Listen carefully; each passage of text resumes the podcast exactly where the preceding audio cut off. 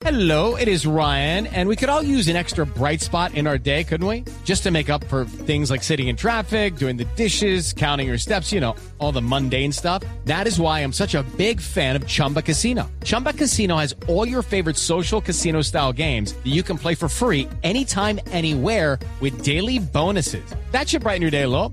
Actually, a lot. So sign up now at chumbacasino.com. That's chumbacasino.com. No purchase necessary. BGW. Void were prohibited by law. See terms and conditions. 18 plus. Hola Juanjo, ¿cómo estás? ¿Qué tal? ¿Cómo les va? ¿Bien? Pues les voy contando y ojo a nuestros oyentes con estos datos. El Wuchu son artes marciales, es un arte marcial chino y va a estar en los Juegos Mundiales de Cali. Bueno, Juan José Buscalia es eh, Pero no le preguntó, colega. se preguntó usted mismo. Y se respondió usted mismo. Ah, ¿y, uno ayudándole a nuestros usuarios para que ganen boletas y ustedes me joden. y y cuántos deportes hay en el, en el 31. 31, 31. que no son parte del ciclo olímpico. Eh, estamos presentando Bueno, a Juan José Juanjo, a. Juanjo le puede preguntar por rugby, que seguramente eso pero sí déjeme, presentarlo. No lo puede ¿verdad? presentar. No me dejan presentar a Juan, Cago- a, a- Que a Juan Carlos. a Juan José Buscalia. No, pero es que no puede. Pero déjeme, señor. Presente.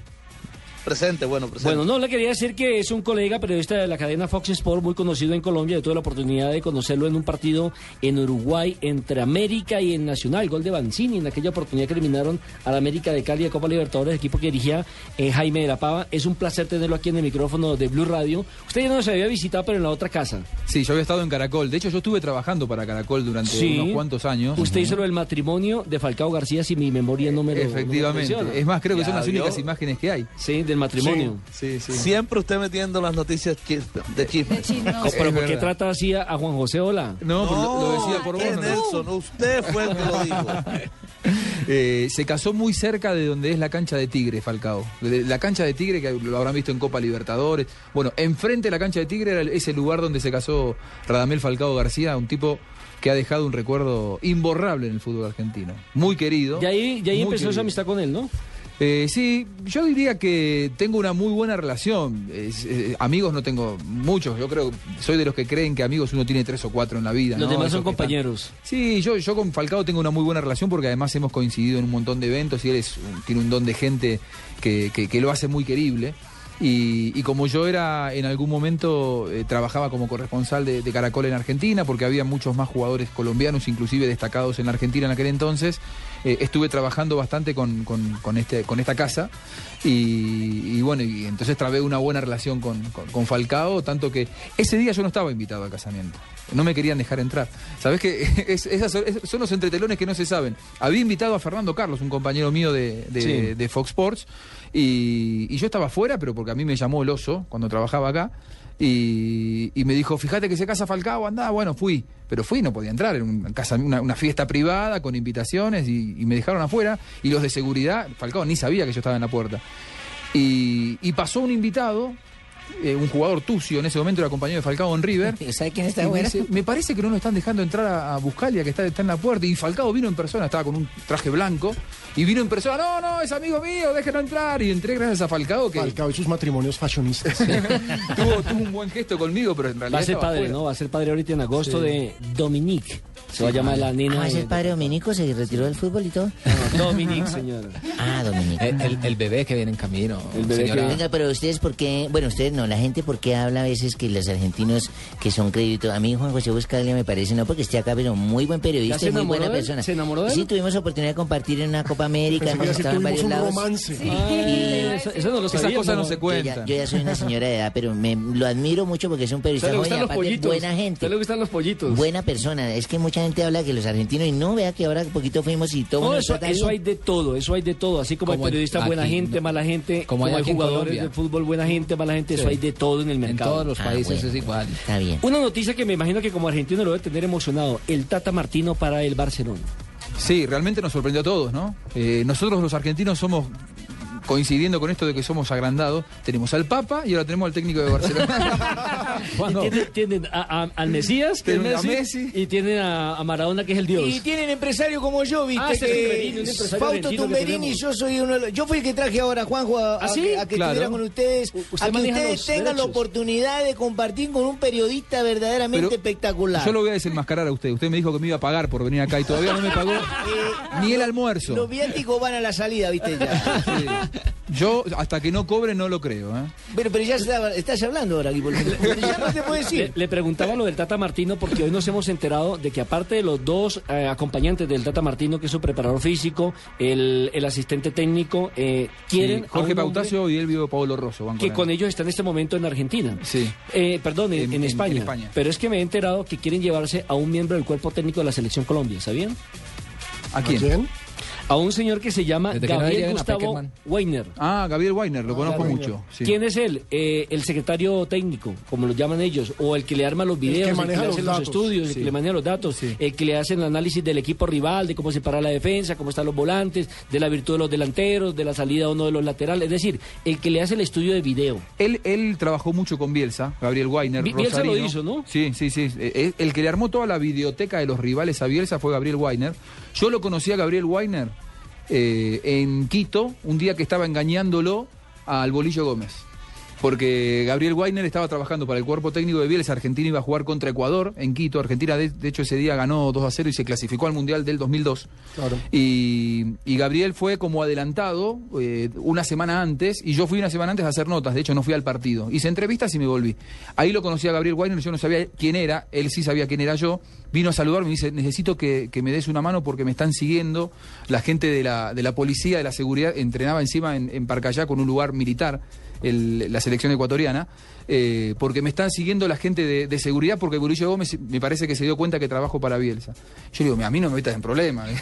y él andaba con un, con un grabadorcito de, de- supuestamente de una radio que no existía y él lo que estaba haciendo era, eh, era- Espiando, espía. espiando. Él estaba mirando a ver cómo iba a formar Ecuador porque Bolillo Gómez estaba jugando eh, un poco al secreto como hacen todos los entrenadores. ¿Ese- ¿Esa no fue la vez que, que les hizo gol el, el- el de estudiantes?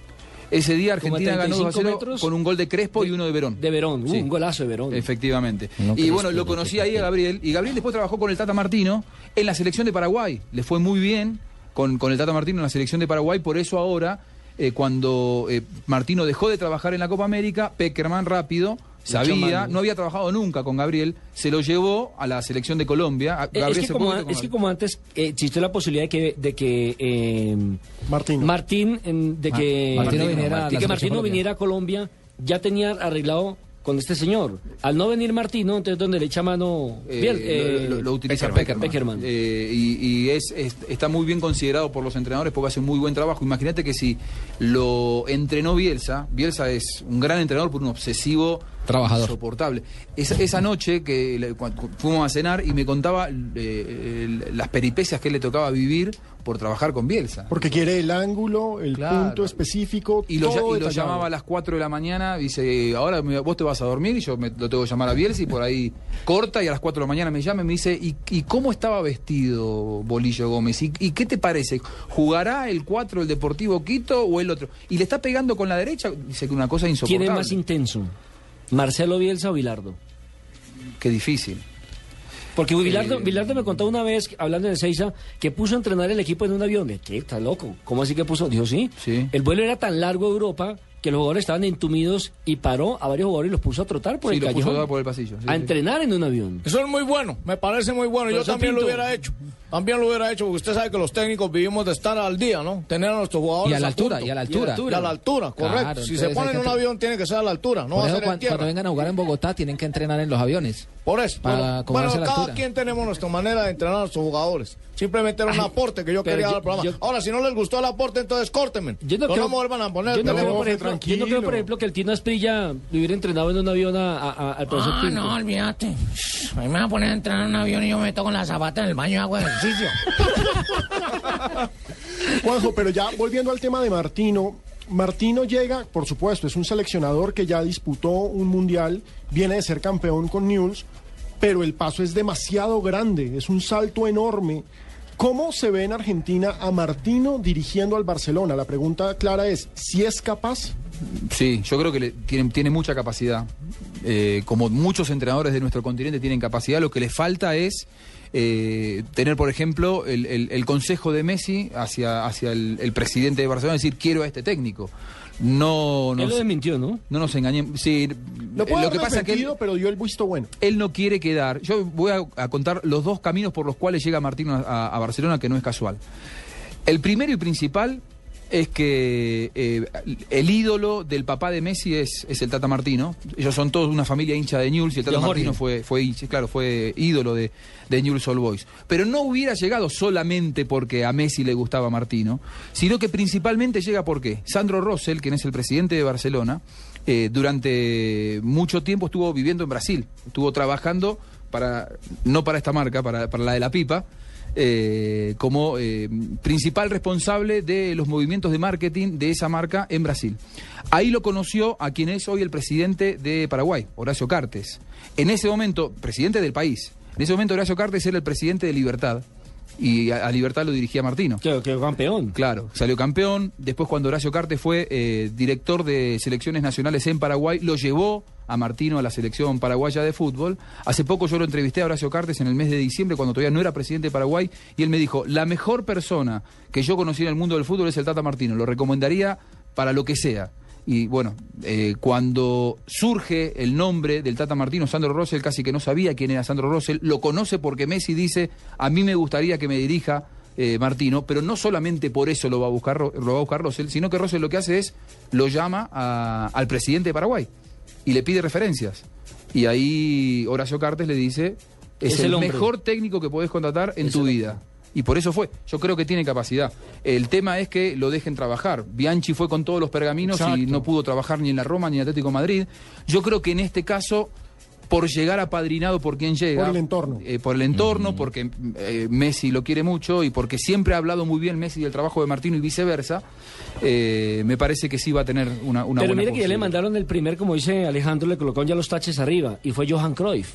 De entrada. De entrada, ¿qué fue lo que lo dijo? desconoció. Que no lo conoce. Que no sabe que no quién es ese técnico Martino. es- Y raro porque, porque Cruyff es un tipo que No, tiene supuesto, el es una futbolístico en la ninguneada cabeza. vulgar. Es una ninguneada Pero, vulgar. pero- No, y además sí tiene que es. saber quién es, ¿cómo no va a saber quién No, es? ¿sabe quién es? Es un Mundial? comentario Una persona que esté en el malintencionado. medio del Sí. fútbol tiene que saberlo. Por respeto tenía que haberlo. Yo creo, yo, Uno- uno yo sabe- creo en eso. Uno, uno eh, que medianamente ve una Copa del Mundo y hasta donde llegó Paraguay de la mano del Tata Martino y no saber quién es el Tata Martino. Es que entonces, fíjense, ahí ya tenemos Claro, el primer pues. Problema que va a enfrentar Ma- Martino, y es el entorno del Barcelona es un entorno históricamente construido alrededor de lo que dicta y dice Johan Cruyff. Si quiere yo le arreglo ese problemita con Johan Pablo.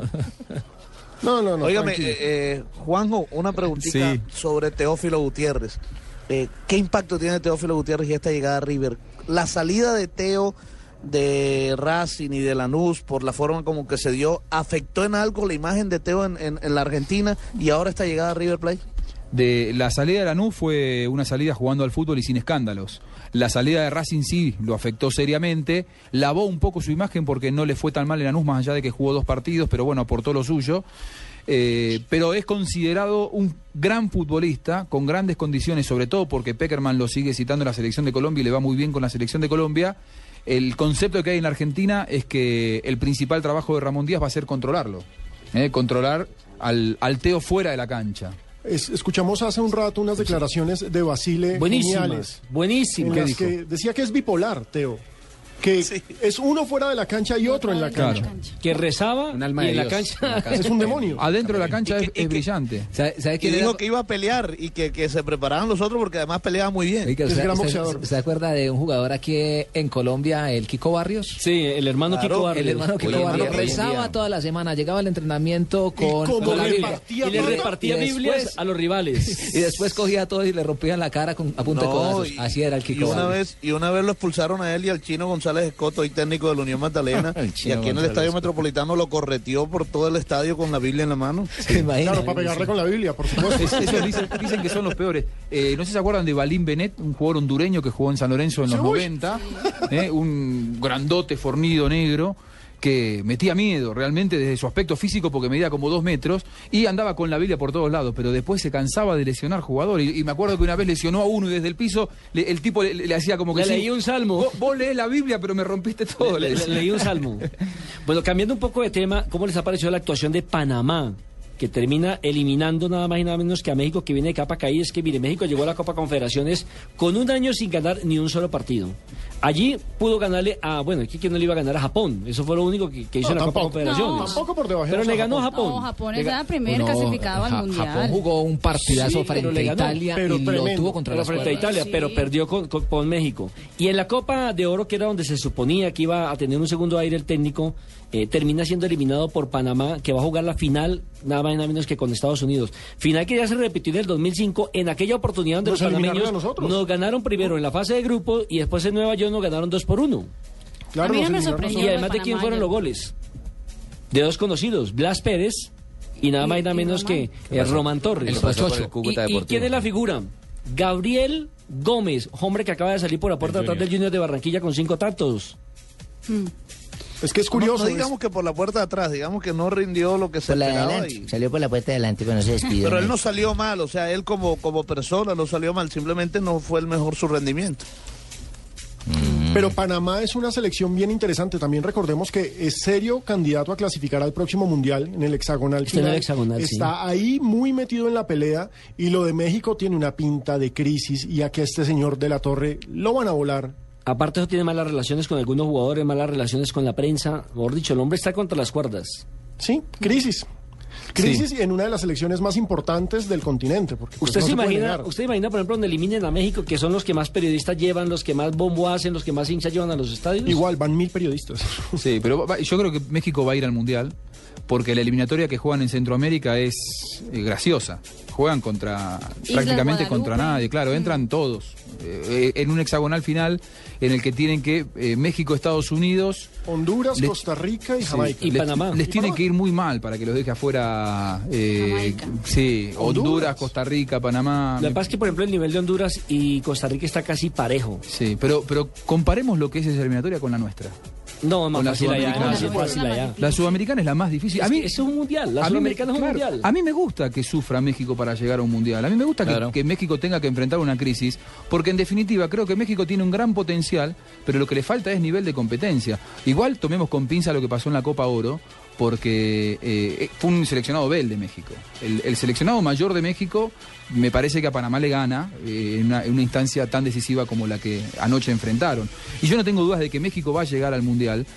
Mm, Yo lo, lo- lo hermano más con una eh, crisis de identidad que hoy tiene el fútbol mexicano, que creen que están para ser campeones del mundo y, y en realidad su realidad es esta. ¿no? Tienen que esmerarse para seguir superando a los seleccionados Y una cosa es ganar en. Centroamérica, otra cosa es ya ganar a este Claro. otro lado del continente. E- efectivamente, pero yo estuve en México a principio de año y a principios de año que venían de ganar eh, los Juegos Olímpicos, no deja de ser una categoría sub-23. No es que sos el mejor del mundo si ganas un Juego Olímpico. Y parecía que la eliminatoria era, estaban, estaba por empezar la eliminatoria. Y ya creen Los clasificados. conceptos de los periodistas mexicanos eran, bueno, hay que empezar a pensar en llegar al sexto partido del Mundial, es decir, jugar la semifinal del Mundial de Brasil 2014 y no habías empezado el hexagonal final para en el que tenías que superar eh, a Costa Rica, a Honduras, a Panamá, que no los están pudiendo superar. Yo estoy seguro que van a llegar al Mundial. Pero muchas veces esos mismos periodistas que hoy se la agarran tan duramente con Chepo de la Torre, me parece que tienen una crisis a la hora de darse cuenta dónde está parado el fútbol mexicano. El principal problema es, si yo no sé dónde estoy parado, en realidad no sé bien quién soy. México me parece que hace estoy tiempo mal. que cree que es mucho más de lo que en realidad es.